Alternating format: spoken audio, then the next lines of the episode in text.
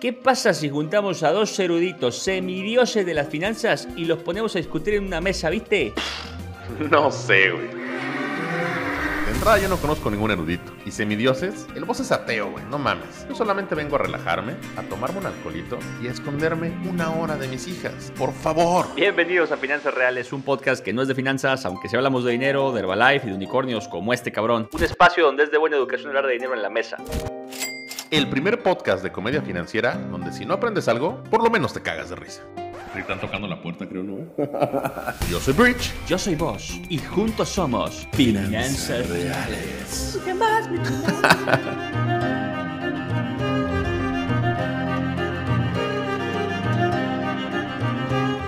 Bienvenidos, estimados realistas, al primer episodio de la segunda temporada de Finanzas Reales, que el día de hoy parecen finanzas surreales. Tenemos un invitado de lujo, Luis González, y por supuesto tenemos al animal, este, el unicornio que hace su aparición, porque el día de hoy, no vamos a decir nombres, pero vamos a estar hablando de presidentes que están comprando criptomonedas. No diré el nombre del presidente, ni diré el nombre de la criptomoneda, pero todo el mundo ya lo sabe. Bienvenido, unicornio. Vos sabes quién eres, pelotudo. Nos estás oyendo allá del fondo de Sudamérica. Bienvenido, Luis González. Gracias por prestarte a este debraye magnánimo. Le voy a presentar a todos los que no te conocen a Luis González. Luis González estudió Matemáticas Aplicadas Generación 2005 en el ITAM. Es CFA desde 2012 y tiene 17 años como portafolio manager para uno de los administradores más grandes del planeta Tierra. No sé además si usted lo sabe, pero Luis González y yo somos contemporáneos de clase. Él se graduó con promedio de 95, yo con 98 en un curso de cocina mediterránea que estudiamos en 2005. Si alguien por olvidó antes, parece que voy más inteligente que vos, ¿viste? Bienvenido Luis, gracias. Gracias Bridge, gracias Unicornio. Me dijeron que me iba a presentar un unicornio, entonces también me vestí así como de moradito. Ah, viene de morado. Espero no, espero no desentonar. Al contrario, estás combinadísimo. Querido Luis, gracias por tu tiempo. El día de hoy vamos a platicar un tema extremadamente absurdo, que es cuando yo hago mi aparición. Pero primero, tú que seas experto en matemáticas, te quiero preguntar una cosa, Luis. ¿Tú sabías que los unicornios sí existieron? ¿A poco? ¿Dónde? ¿Cuándo? Sí, el Elasmotherium es un animal prehistórico que vivió hace 100.000 años y se encontraron vestigios hace 35.000 años. Quiere decir que ese cráneo cohabitó con cromañones y homo sapiens, ¿no? Como muy experto en matemática. Luigi, bienvenido y comenzamos. Bridge, abre pista. Eh, no me puedo quedar guardado esto. Voy a decir una broma malísima para iniciar esta segunda temporada cuando dice Luis que viene demorado, pero viene muy a tiempo. Demorado, pero a tiempo. Es mi tío. Es la broma más mala que he visto. Y con eso abrimos la segunda temporada de su programa de comedia para papás y tíos panzones. Bueno, pasemos al tema. Hablemos lo que es eh, el, tema del día de hoy. El presidente de El Salvador, Nayib Bukele, eh, por ahí de noviembre anunció que iba a ser la moneda corriente, le iba a convertir Bitcoin, y no solamente eso, hizo un lanzamiento, que no sé si ustedes lo, vieron, pero hizo un lanzamiento al estilo millennial, eh, que se transmitió por YouTube y demás, sobre la ciudad, bueno, Bitcoin City, no sé si, lo vieron, pero fue un lanzamiento como tal, digital, donde estaba eh, con una presentación gigante. Estamos hablando que estás en El Salvador, no sabía que había tanta tecnología porque de verdad parecía que estaba lanzando el próximo cohete de Tesla, al, bueno, no es de Tesla, ¿no? Pero de, Elon Musk a la, a la, Luna o a Marte o a algún otro lado. Ciudad del futuro quiere Bukele, ¿no? Y lo quiere hacer pagando con bitcoins. Ciudad del futuro. Y esto parecería que está perfecto para un episodio de Finanzas Surreales, que es comedia financiera, porque Luis, tú nos vas a decir, ¿se puede tomar en serio este tipo de cosas o está en el lugar correcto para cagarnos de risa del presidente del Salvador? Pues a ver, es, tan en serio como, como, como los que creen en Bitcoin, ¿no? Si crees en Bitcoin, pues es tan serio como, como, como, pues como tus creencias te lo, te lo, te lo dictan, ¿no? Pero, pues a ver, para, para el 98% del mundo, pues no, ¿no? O sea, no, no es serio. Y lo ves en las, en las, eh, en todas las eh, cosas que ha dicho el, ¿cómo se llama? El, el, ah, se me fue el nombre, pero a ver, los distintos, eh, pues, ah, se me fue el nombre, cabrón. Organismos. Sí, eh, exacto, los distintos organismos internacionales. Eh, desde Fondo Monetario. desde Moody's hasta el Fondo Monetario, exacto, exacto, exacto, exacto. Acabo de comer, entonces vengo medio pendejado, pero este, sí, o sea, no, no, no es serio, ¿no? Y de hecho ya hay como ideas o, statements claros de estos organismos para decirle, a ver, ya, ya, o sea, ya, ya te divertiste, eh, si no quieres problemar el país, pues bueno, eh, Yo te, yo te quiero preguntar una cosa, Luis. Eh, acá el presidente de repente de un país democrático sale a la calle y dice Bitcoin es moneda corriente. Dos preguntas. La primera es, ¿el Bitcoin es dinero? Ah, para mí no, ¿no? el dinero tiene que tener como tres características y Bitcoin no tiene, o sea, tiene una de esas tres. Decime las tres características. Las tres características. La primera es, eh, bueno, o sea, a ver, ser, ser una unidad de medida, que en este caso no lo es. Eh, la gente no piensa en bitcoins ni, ni compra en bitcoins, ¿no? Generalmente hace la, traducción a pesos o a dólares o lo que sea. Eh, la segunda es eh, ser repositorio de valor y pues ya vimos que claramente no es. Las personas que compraron en sesenta y tantos, pues ahorita ya perdieron la mitad de su, de su dinero, ¿no? Este, entonces, el chiste es que guarde valor independientemente de cuándo entras, ¿no? es este chiste que, decía, yo compré Bitcoin para, para cubrirme de la inflación. Yo ahora estoy abajo 7% de la inflación y abajo 50% en la cobertura, ¿viste? ¿Y el tercero? Y, no, bueno, es que ahí la, idea es, si no tienes dinero, pues la inflación no te afecta, ¿no? Entonces, en el momento en que se no tienes este, nada. Exacto. Y el tercero, pues es un, un mecanismo de pago, ¿no? Y que de hecho para el Bitcoin fue inventado para eso, ¿no? Para ser un mecanismo de pago, aunque pues, es bastante deficiente, ¿no? En el sentido de que pues Visa y Mastercard pueden hacer 1500, 2000 transacciones por segundo y Bitcoin pues, puede hacer 7 u 8 nada más, ¿no? Entonces, sirve como, como, como mecanismo de pago, sí, pero pues es bastante deficiente respecto a otras tecnologías que ya existen, ¿no? Ahora, este pelotudo lo que hizo fue, fue comprar eh, dinero, corrígeme si estoy equivocado, con, las reservas nacionales.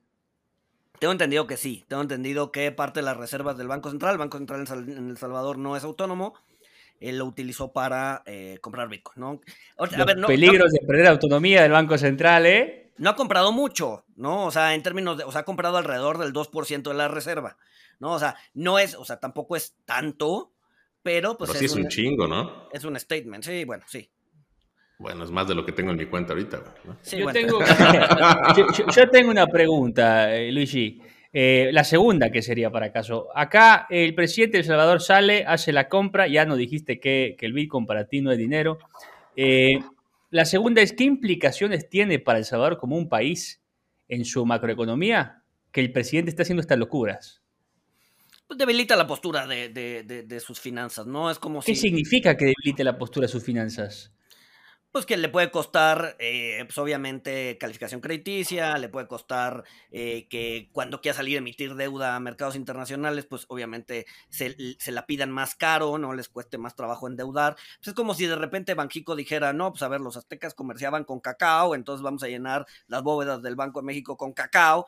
Pues sí, o sea, está padre la dialéctica y la narrativa, pero pues nadie te va a decir, oye, pues el cacao sí vale y por lo tanto te presto mejor o tus finanzas están más fuertes. O sea, a los ojos del mundo, pues tú estás llenando tus bóvedas de cacao y el cacao, pues la verdad es que pues, no, no, o sea, salvo que se extinga el cacao y entonces tú seas el único productor de cacao en el mundo, pues igual tiene algo de sentido, pero no lo es, ¿no? Entonces, pues es igual, ¿no?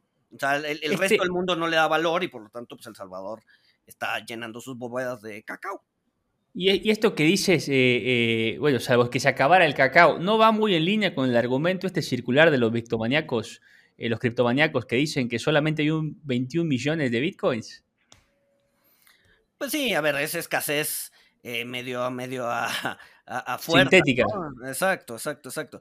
Pero pues al final del día tampoco quieres que exista una escasez perfecta, ¿no? Una escasez perfecta de algo pues te genera, te genera un bien deflacionario y, no quieres tener un bien deflacionario. La inflación no es mala, ¿no? Y eso es, y eso es algo que nos han inculcado todo el tiempo. Y bueno, viniendo de México con inflaciones del 200 en los 80, etcétera, pues sí, estamos acostumbrados a pensar que la inflación es mala. Pero pregúntale a Japón, si le podemos regalar parte de la inflación que ahorita tenemos, ellos encantados nos la reciben. ¿Por qué? Porque la inflación pues, ayuda a, que la economía se dinamice, ¿no? Entonces la inflación no es mala. Eh, y tener una moneda 100% deflacionaria como es el Bitcoin, si es que la consideramos moneda, pues es, es, lo peor que le puede pasar a una economía, ¿no? Interesante. Ahora, yo tengo una teoría. Em, para, para querer hacer del Bitcoin tu moneda corriente, yo creo que debe de haber dos cosas. O estás completamente loco, que no mides las consecuencias de tus, actos, porque pues eres el presidente de una nación, por, por más cool que te sientas y por más estudiado que seas, tienes mucha responsabilidad, tienes la responsabilidad de la economía de mucha gente en tus espaldas. Entonces, o estás completamente loco o estás muy desesperado, porque esto a mí eh, se me hace una medida desesperada. ¿Qué puede estar saliendo tan mal en el, en el país que gobierna este amigo como para tomar una medida tan desesperada? Sabemos que El Salvador, pues, desde que yo nací, no es una, no es una economía este, estable, robusta, ni mucho menos, pero ¿qué tan mal pueden estar las cosas como para decir, pues esta es la última, me la juego y chingue su madre todo, ¿no? Yo, yo, iría, yo iría, a ver, yo iría por una tercera opción y es, la neta es que es la campaña de marketing más impresionante que hemos visto en los últimos, o y además bien barata, ¿no? O sea, le ha costado 55 millones de dólares hacer que todo el mundo hable de El Salvador, ¿no? Y que vaya gente a, pues, quieras o no, ¿no? La gente que va a minar, o sea, sí ha habido cierta derrama, ¿no? De hecho, ha habido turismo de Bitcoin, etcétera, etcétera, ¿no? O sea, sí ha habido cierta derrama de lana externa que ha ido a El Salvador y todo mundo estamos hablando de eso. Vaya, si Bukele no se hubiera puesto a comprar bitcoins, ahorita yo no estaría hablando con un maldito unicornio. o, sea, o sea, si hace un año me hubieran dicho, si hace, un, año me hubieran dicho eso, pues digan, no, pues, está, loco, ¿no? Pero, o sea, la, la, verdad es que, o sea, es, es, es, un buen, es una buena campaña de marketing que le ha costado 55 millones de dólares, que es lo que ha invertido en Bitcoin. Si realmente estuviera hablando seriamente, o sea, pues podría ya tener todas las reservas en Bitcoin a 36 mil o 30 mil dólares el Bitcoin, ¿no? Sin embargo, solamente he hecho 2%. ¿Por qué? ¿Por qué no más engagement? ¿Por qué no más? ¿Por qué no meterle más lana? ¿No? Ahí está el dinero. Es un mercado. Porque ya está abajo, güey. Porque compró en mal momento. Tuvo la peor suerte, el peor timing del mundo para comprar, cabrón. Pues sí, pero a ver, si el Bitcoin se va a ir un millón de dólares, ¿qué más da que lo compres en 30 mil o en 35 mil o en 40 mil, ¿no? O sea, es buenísimo el punto. Si realmente Porque eso habla de incertidumbre. Exacto. Si si realmente te, tomaste el Kool-Aid de que el Bitcoin va a llegar a un millón de dólares en 10 años y todos vamos a ser multimillonarios por comprar Bitcoin, pues cómpralos a 35 o a 30 o a 60 o a 70 mil dólares, ¿no? De todas maneras te vas a meter un lanal. ¿Qué más da? Ese, dato es, impresionante porque eh, todos estamos acá debatiendo y, y, haciendo mención de que el atrevimiento de este mandatario de una democracia establecida y tal y tal es 2%. Es 2%, no es tan relevante, tu punto es cierto, es la campaña de marketing más barata de la historia porque todos hablamos de eso. Luigi, el capítulo se acabó, yo me voy. Apaga la luz, apaguen la luz cuando salgan. Oye, pero la verdad es que sí es muy cierto, yo, no había tomado en cuenta esto. Eh, lo que sí me queda claro, y digo, conozco poco este, a este amigo, pero es un tipo inteligente, o sea, no es un pendejo. El güey, este, sabe, aparte de todo es carismático, popular, eh, es bien letrado, estudiado. Ahora que lo mencionas está bien, pero y regresando un poquito a lo que decías, eh, ¿quién nos hubiera dicho, Luis? Imagínate, sitúate el 31 de enero del 2020, que te dijeran, dentro de dos años, güey, vas a estar hablando de Bitcoin, del Salvador, con un unicornio, cabrón. Yo creo que dirías, se me hace que ya me morí, güey, estoy soñando, me, comí un hongo, güey. Acá estamos hablando de economía, Sergio, eh, cosas serias, ¿viste? Oye, yo, pienso que, con Bukele puede pasar una de dos cosas, y acá ustedes me rebotan lo que piensan. Yo, yo pienso que si, si el precio del activo eh, de alta volatilidad, que se hace llamar Bitcoin, despega, lo vamos a llevar a, la gloria. El tipo va a ser un héroe porque ha estado comprando cada vez que baja. Esa, estrategia de inversión, si no la conocen realistas, se llama promediar. Es lo que hacen muchos amateurs cuando van empezando a invertir. Cuando baja el precio, compran más mientras la cartera no se acabe, ¿para cuándo? Y si, si el precio sube, va a ser un héroe. Pero si baja, ¿no le podría salir más caro el caldo que las albóndigas? Pensemos que Bitcoin se desploma a 5 mil dólares, que ya ha pasado. Y perfectamente, podría volver, y perfectamente podría volver a pasar. ¿No le costaría más caro? Eh, es decir, ¿qué implicaciones internacionales para su país podría tener que a pesar de ser solo 2%, esas reservas estén a la baja. Esa mala publicidad le podría afectar al país per se. Sí, no, a ver, a ver, bueno, hay que poner en contexto, es 2% de la reserva, ¿no? Y si, digo, a ver, no traigo la gráfica ni nada, pero si vemos las, la volatilidad de la reserva de El Salvador, es una volatilidad terrible, ¿no? Entonces, o sea, hay años en donde sube 20, 30%, hay años en los que bajan otros 10, 30%, ¿no? Entonces, tener un 2% en esta cosa, o sea, aunque se te vaya a cero, va a ser parte de la volatilidad que ya trae. Y hay que recordar que El Salvador pues, no tiene la capacidad de generar su propio dinero, ¿no? O sea, El Salvador lo que hace es le llegan dólares, parte de esos dólares los guarda en reserva, los otros los pone a circular, eh, pero no tiene, o sea, no, no, no, tiene control sobre su política monetaria, ¿no? Entonces, eh, tener un 2% de la reserva en basura, eh, pues a ver, igual y el año pues se, te, metía, te metían un chorro de dólares vía los negocios que van a entrar a Minado, la, ciudad del volcán o la, el Bitcoin City o lo que sea, pues eso ya te compensó con el 2% que traes de basura y es, y es mera, mera, este, mera publicidad, ¿no? Entonces, eh, obviamente, a ver, está el, está, está el otro riesgo, está el otro escenario en donde el Bitcoin se te vaya a cero y, y, todo, todos los castillos que estás construyendo alrededor de eso se te vengan para abajo, ¿no? Pero, pues bueno, ya supongo que se preocuparán cuando, cuando, cuando suceda, ¿no? No, no, no creo que... O le tocará al que sigue. ¿Cuánto dura el, periodo de mandato de El Salvador? Híjole, ahí sí sabe? Me, agarras en curva, pero sí, no, supongo cuatro o seis años, no sé. Lo, lo mismo que el gobernador de Aguascalientes, quién sabe para la chingada. No sabemos si exista ni siquiera un periodo allá. No hay ni Yo he pasado, yo, he pasado, sí. Este... mucho crimen. He hecho negocios por allá. Oigan, pero ¿saben qué? Algo que eh, ahorita se me ocurre también. Eh, tú dices, bueno, el costo es, es, la campaña mediática más barata del mundo. En dinero, ¿no? Pero, ¿qué otros costos tiene? Porque, pongámoslo como, pues es un país pobre. ¿Qué pasa? ¿Cuál, cuál, es, cuál es el salvavidas de los pobres? El banco, los préstamos. Cuando se te acaba la lana, un pobre vive de, pues, del flujo que, puedes estar pidiendo eh, hacia los préstamos. ¿No crees que se le dificulte pedir dinero? Bueno, no pedir, más bien que le presten por toda esta política monetaria que está haciendo. O sea, mucha gente va a decir, pues, o sea, el, fondo, este, el fondo monetario, decir, güey, pues no mames, güey, no te voy a prestar lana, estás haciendo puras pendejadas. O sea, sí, Sí, sí, sí, definitivamente sí. O sea, si sigue, eh, pues ahora sí que aumentando los stakes de, respecto a Bitcoin, sí. O sea, probablemente sí le cueste trabajo, pero también va de la mano con la otra narrativa del, del mundo subdesarrollado, que es la narrativa de víctima, ¿no? Entonces, si el Bitcoin se cae, si los grandes capitalistas no me quieren prestar, si nos están marginando, es culpa de ellos, no es culpa de nosotros, entonces nosotros somos la víctima. ¿No? Entonces, esa narrativa de víctima también es, yo creo que también es parte del plan, es los, los poderosos nos están marginando, no es mi culpa, ¿no? Entonces, si a este pibe no le sale la movida, ¿crees que sea capaz de salir a los medios a Twitter y decir, son, son, son, ellos los que están bajando el precio, los rusos y los americanos y los yanquis sucios? Los yanquis de mierda. Los yanquis de mierda que están tirando. Sí, sí, ¿crees que tenga la... yo, creo que es, yo creo que es de manual, ¿no? Yo creo que es de, de eh, Dictador 101, ¿no? Le va a echar la este culpa a Peña Nieto, cabrón.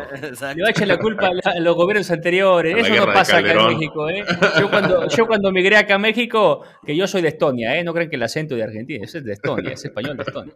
Eh, yo cuando migré acá de Estonia, eh, la, primera, la primera regla del gobierno mexicano que me enseñaron es quéjate del gobierno anterior. Y esa es la receta para que para que justifiques todos tus fracasos, ¿eh? Esa es la americana. Sí, claro, y es, o sea, y es, y es culpar al extranjero, ¿no? Este, pues, o sea, es culpa de los demás, menos mía, y aquí yo soy la víctima porque no me quieren prestar dinero, este, etcétera, etcétera, ¿no? O sea, no, que no descartemos que si mañana el Bitcoin amanece a cero, empecemos a ver un discurso que vaya hacia allá, que es el discurso de victimizarse.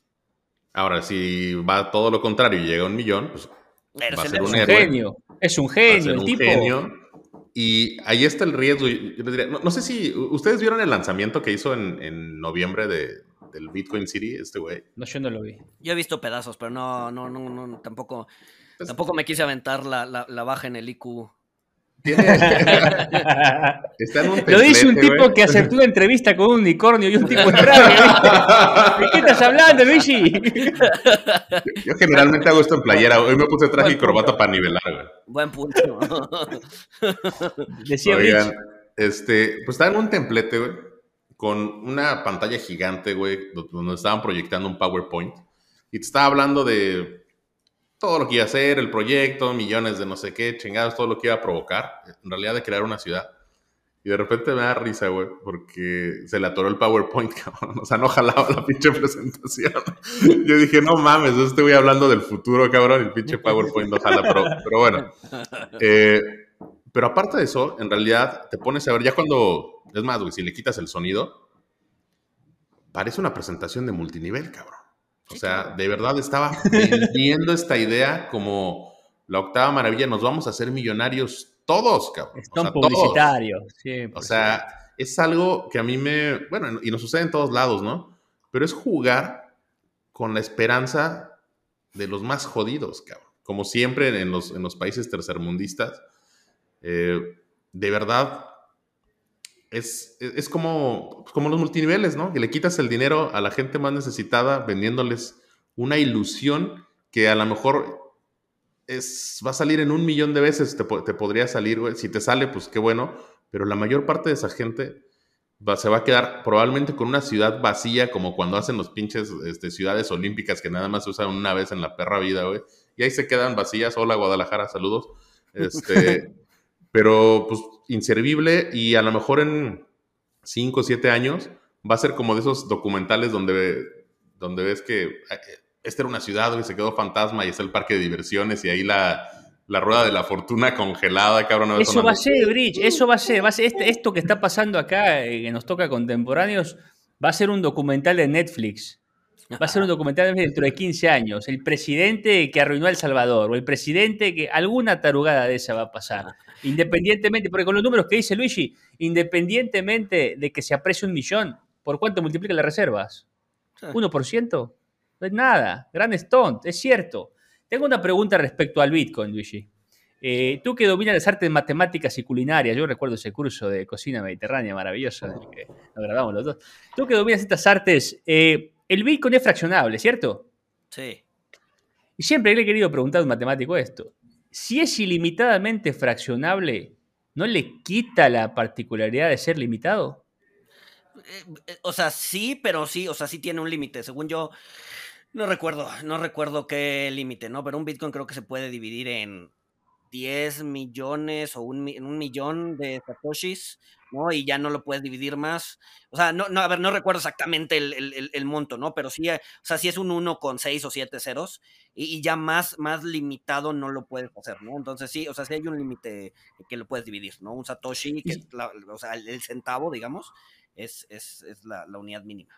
Y, esto conecta con la siguiente idea. Si, si lo divido por el máximo de satoshis, y la cosa vale 100 millones.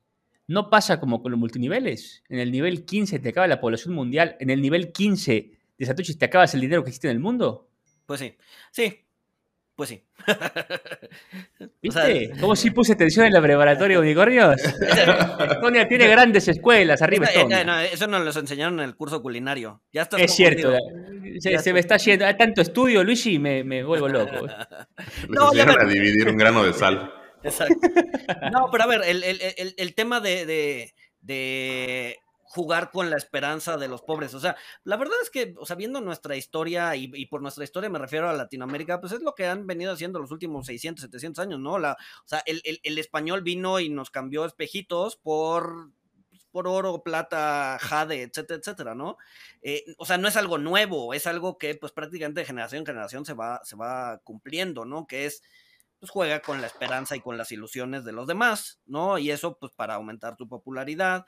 O sea, es, por eso que digo que siento que lo que está haciendo el cuate del Salvador es de libro, es de manual, es de, o sea, de dictador bueno one dijiste, ¿no? Ya ha pasado, exacto. Y no necesariamente de dictador, puede ser de presidente de, Latinoamérica, ¿no? O sea... Yo pienso que, hay esta corriente nueva, digo, tocando lo que vos decís, eh, eh, de, de un neodictador, que es este tipo que no es militarista, pero que su discurso es de la misma potencia popular que hace que arrastre a la mitad de un país hacia su visión. Y su visión es centralista. Él es el centro, moralista, es su moral. Siento que por allá va la cosa, ¿no? Esta, esta dictadura que imaginamos eh, tipo Franco ya no está acá. Hay una dictadura más subyacente, una dictadura que, que no se ve, que está tras telón.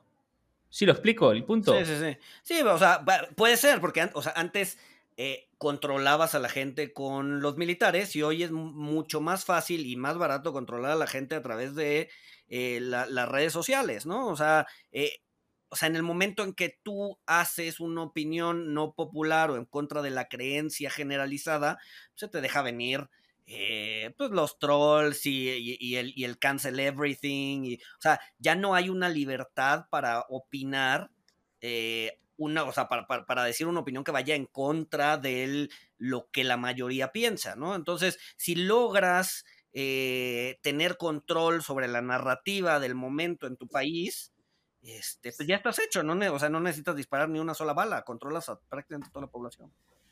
Bueno, ahora, ahí les va del otro lado. ¿Qué pasa? Estamos hablando de una criptomoneda que lleva 10 años en el mercado, el Bitcoin. 12, 12, 13. 12. O sea, no estamos hablando de una ocurrencia que lleva 12 meses y no estamos hablando de una ocurrencia eh, que solamente existe en El Salvador o, algo parecido. Estamos hablando que se transaccionan millones y millones y millones de dólares en esta criptomoneda. O sea, no es una cosita que, va que se desapareció, ya no se desapareció. Eh, si estuviéramos teniendo esta conversación hace 10 años, diría, pues apenas lleva dos años, en otro, dale otros seis meses y se quiebra esta madre. Pero es una realidad. Muchísima gente se ha hecho millonaria. Digo, no muchísimo, un chingo de gente, pero mucha gente se ha hecho millonaria. Este, compró 10 bitcoins hace 10 años y el día de hoy tiene un chorro de lana por eso y probablemente ya ni siquiera invierte en bitcoin. Um, podrá ser la situación, o sea, podrá, ser esa excepción El Salvador, que así como un pobre diablo por casualidad compró 20 mil pesos de Bitcoin hace 12 años y el día de hoy tiene un chingo de lana, eh, podrá ser El Salvador ese ejemplo, pero en país, así como el, pobre se hizo rico, ¿podrá ser eso? A ver, yo creo que entretener esa idea es justamente lo que hace que eh, se den este tipo de burbujas, o ese tipo de, o, más bien que estas ideas puedan permear en un país como El Salvador, ¿no? O sea, no tenemos nada que perder eh, y un chorro que ganar. Cuando en realidad, pues, a ver, hay que ver, hay que ver cómo, o sea, cómo nació. O sea, el Bitcoin nació en 2009 cuando había un chorro de liquidez en el mercado y esa liquidez ha ido creciendo y creciendo y creciendo y creciendo y creciendo hasta hoy. Y hoy estamos en un punto coyuntural bien importante que es que es probable que la liquidez empiece a retirar del mercado. Cuando empiezas a retirar liquidez del mercado es cuando las burbujas o los excesos de evaluación se te empiezan a caer, ¿no? Entonces, el Bitcoin como tal no ha pasado por esa etapa, no ha pasado por una etapa de retiro de liquidez y que creo que si la sobrevive y la sobrevive bien, podemos estar entonces hablando quizás en otros términos, pero hoy por hoy le falta esa, esa prueba de fuego y esa prueba de fuego al parecer está bastante correlacionado con el mercado. Ya hemos visto que cuando el mercado se cae 5%, el Bitcoin se cae 10%, eh, y entonces, pues bueno, no, no, no, no tienes eso, o sea, es un activo de riesgo que ha estado eh, impulsado por, por el exceso de liquidez que hay en el mercado, ¿no? Cuando te la quiten, vamos a ver qué pasa. Y ojo, no estoy diciendo que se va a ir a cero. Yo no creo que el Bitcoin se vaya a cero. Yo creo que va a encontrar un nicho en un valor adecuado. ¿Cuál es ese valor? ¿Quién sabe? ¿Cuál es el nicho? Pues quién sabe. O sea, ahí hay varias, varias ideas como eh, transferencias eh, entre fronteras, ¿no? Mandar eh, remesas de un lugar a otro de una manera más barata y más rápida. Ok, o sea, puede servir para eso. No creo que se vaya a cero. Definitivamente no es... no, no, va a formar parte del futuro como lo están viendo, como moneda única y, y repositorio de valor digital, bla, bla, bla. O sea, yo creo que eso ya es una narrativa que va más allá y que eventualmente cuando retienen liquidez, pues se va a empezar a, desinflar, ¿no?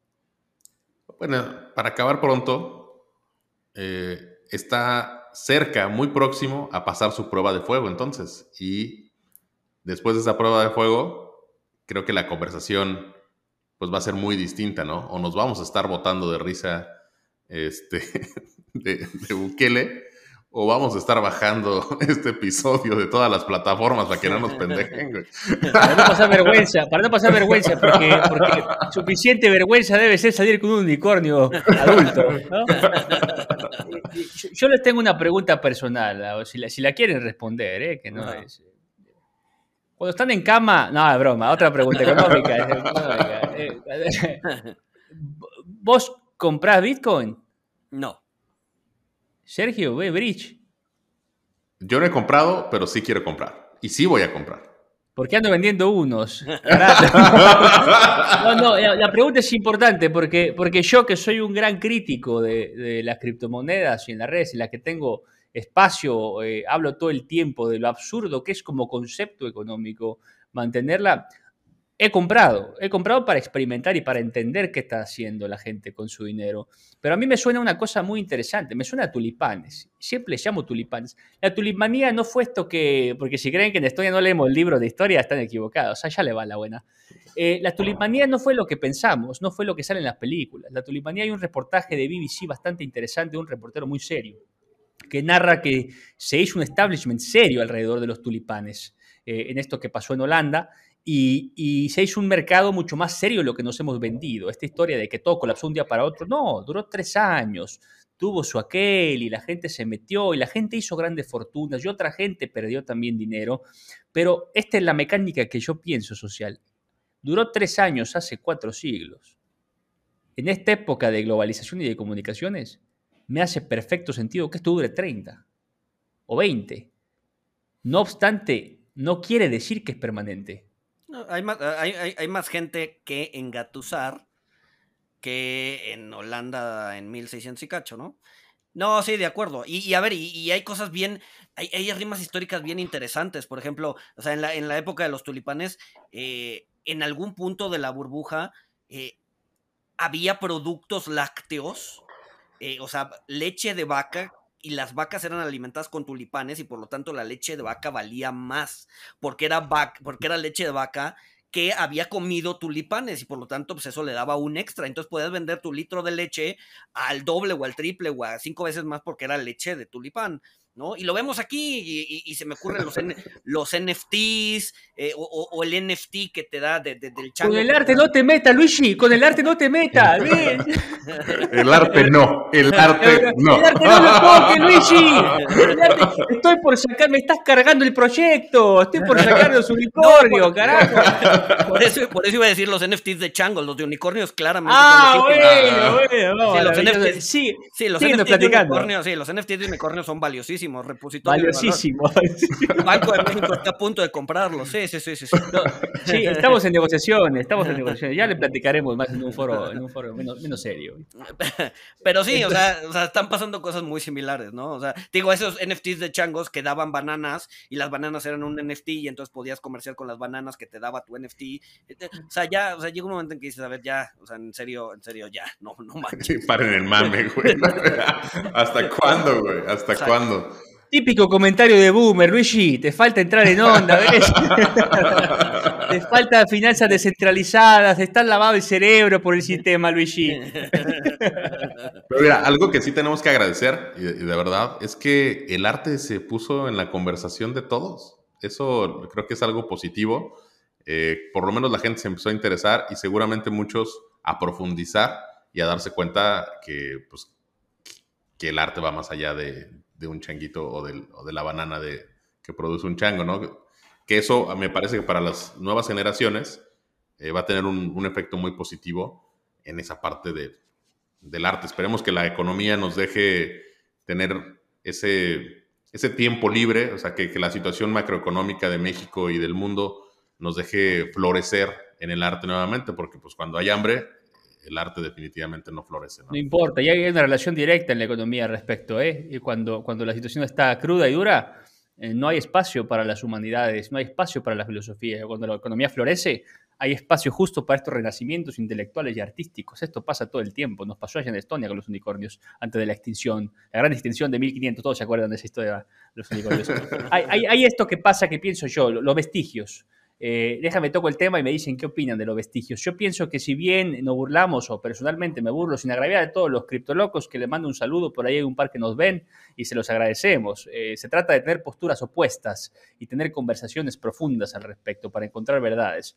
Pensando que son lo absurdo que yo digo que son y todo que opino y tal, los vestigios de lo que queda son útiles. A mí me quedó muy marcado el tema del arte. Los NFTs, si bien parecen absurdos, vender un JPG de un chimpancé, tal y tal y tal, el hecho de que el artista gane con cada transacción me parece muy noble.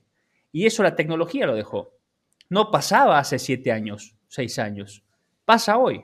Hoy vende el artista, artistas serios, Rav Grassetti y, todos estos grandes artistas plásticos que ahora hacen arte digital, que cada vez que su pieza se revende, pues cuando desaparezca todo este, decías tú, Luigi, eh, exceso de liquidez en el mercado, que tiene flotando estas evaluaciones de cosas absurdas, eh, que nos tiene hablando de esto hoy, la tecnología o el principio se va a quedar y yo pienso que ahí está el valor de estas cosas, en cómo evolucionamos al final y los vestigios de lo que fue dejaron una buena práctica, en el caso en particular del arte, de que el artista siga ganando con las reventas y no los abusos que conocíamos, por ejemplo, de las casas de arte, que todos conocemos los artículos de New York Times y, y etcétera.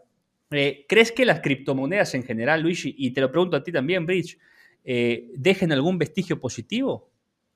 Sí, sí, sí, sí, sí. No, a ver, la tecnología llegó para quedarse, este, las prácticas, hay, o sea, hay prácticas muy interesantes como la que comentas, ¿no? Incluso los mismos NFTs, o sea, hay, o sea, van a, van a tener su nicho, tienen su nicho. Yo creo que hoy están en todos lados y eso eventualmente se va a acabar, ¿no? O sea, no, no, no puedes abarcarlo todo. Eh, van a encontrar su nicho y van a tener, o sea, y se va a desarrollar ahí un mundo distinto, eh, de, o sea, de, de, tecnología y el resto, ¿no? O sea, a lo que voy es, Sí, yo creo que yo creo que van a dejar cosas muy interesantes. Es una revolución muy interesante, pero hoy por hoy, como en cualquier revolución, creo que creo que hay mucho factor de, de, de gente exagerando alrededor de ella, ¿no? Okay. Vamos a rematarla, Bridge. Eh, Luigi, eh, remátala si quieres vos, vos primero, Bridge, eh, tu última opinión respecto a Nayib Bukele, El Salvador y el Bitcoin. Ay, Dios mío.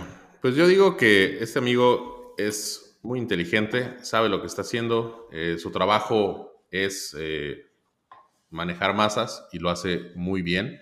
Siento que se colgó de lo más fácil y de lo mejor que se podía colgar, como dice Luis, por eso estamos hablando ahorita de él, por eso estamos hablando ahorita algo que nunca había estado en la conversación, probablemente de, ni siquiera lo teníamos en, en agenda.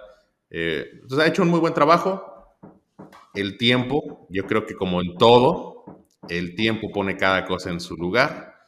Eh, me encanta la idea, el concepto que, que, dice Luis.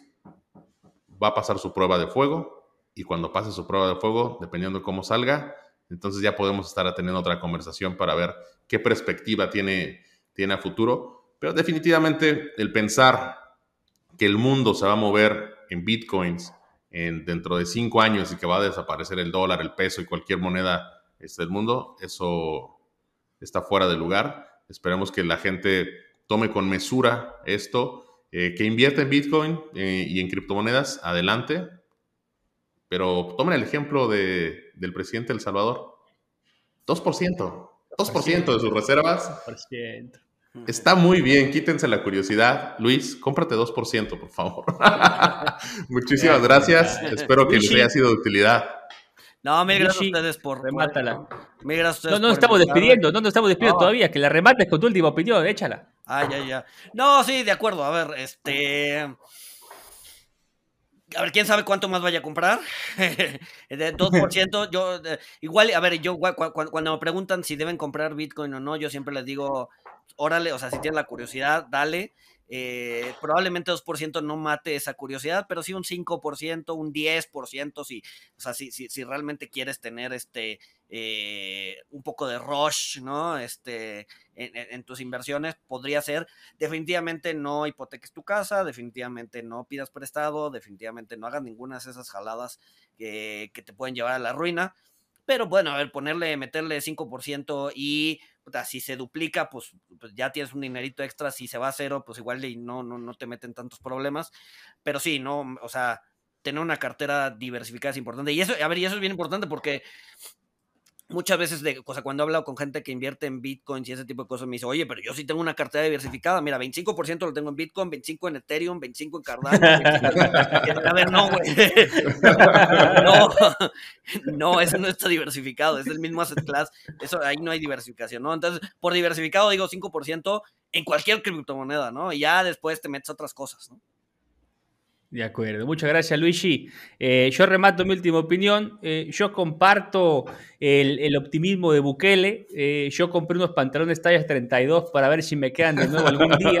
Entonces me estoy tomando licuados de Herbalife, lo cual va muy en línea con el nivel de defraudación que se maneja este tema. Y, y, bueno, yo pienso que más bien pensaba otra cosa. Gracias a tu opinión, Luigi. Eh, la, ahora comprendo mejor la foto. Yo pienso que Bukele está siendo un gran stunt. Tenías pienso que tienes toda la razón. Eh, pero el mensaje va para la gente, para estos pelotudos bursátiles que nos siguen y, que escuchan el podcast. No metan su dinero a cosas que no comprenden. Y el que venga y me diga que comprende perfectamente bien las criptomonedas, es igual de válido que cuando en la cena acá en un restaurante del centro me dice que entiende perfectamente los derivados un pibe que estudió artes plásticas. Callate, Jonás, callate, no es cierto. Esa es, eh, esa es mi última opinión. La remato con eso. Agradecerte, eh, Luigi, por tu tiempo.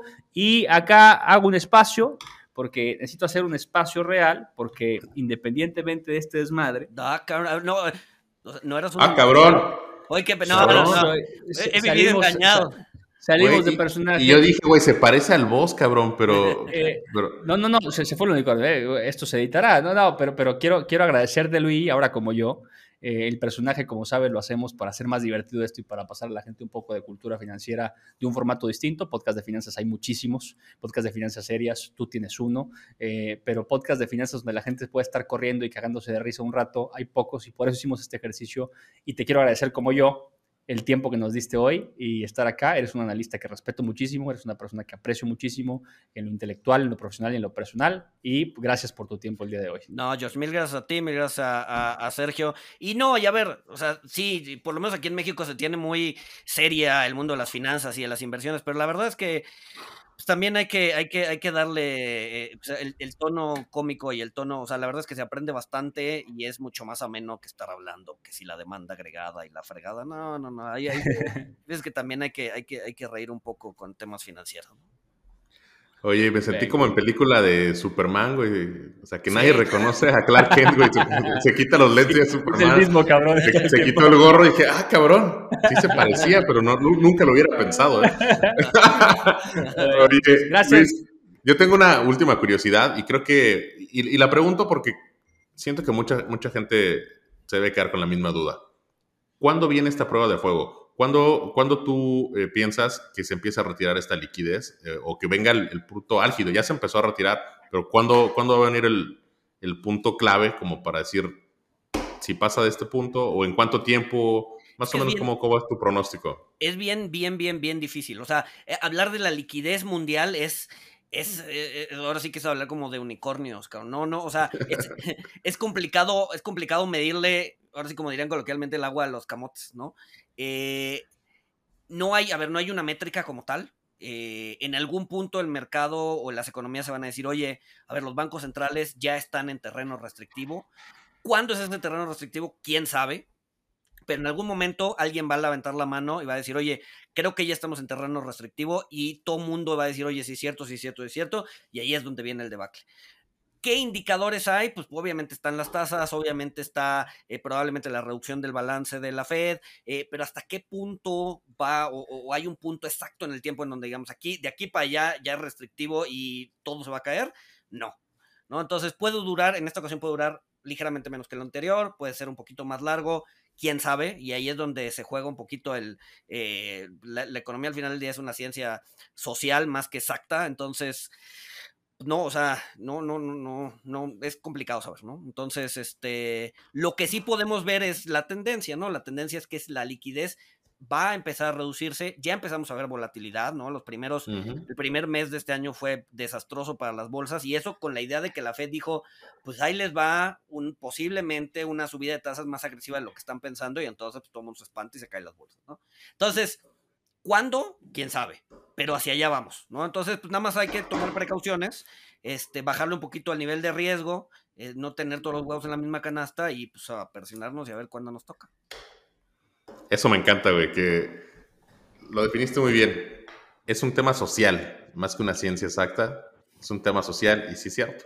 Todo depende de cómo reaccionemos y cómo reacciona uno, alguien se da cuenta y de ahí va a empezar un dominó, donde todos se den cuenta que que es momento de quitarle liquidez al mercado y a ver qué pasa. Pues Muchísimas gracias, mi estimadísimo vos. Un gusto volver a grabar contigo. Luis, muchísimo gusto. Y muchas gracias, por ser el primer invitado de esta segunda temporada. segunda temporada, Luigi. Gracias. Finanzas surreales. Felicidades y lo mejor para la temporada. Y bueno, si me quieren algún día de regreso hablando de algún otro tema, yo encantado.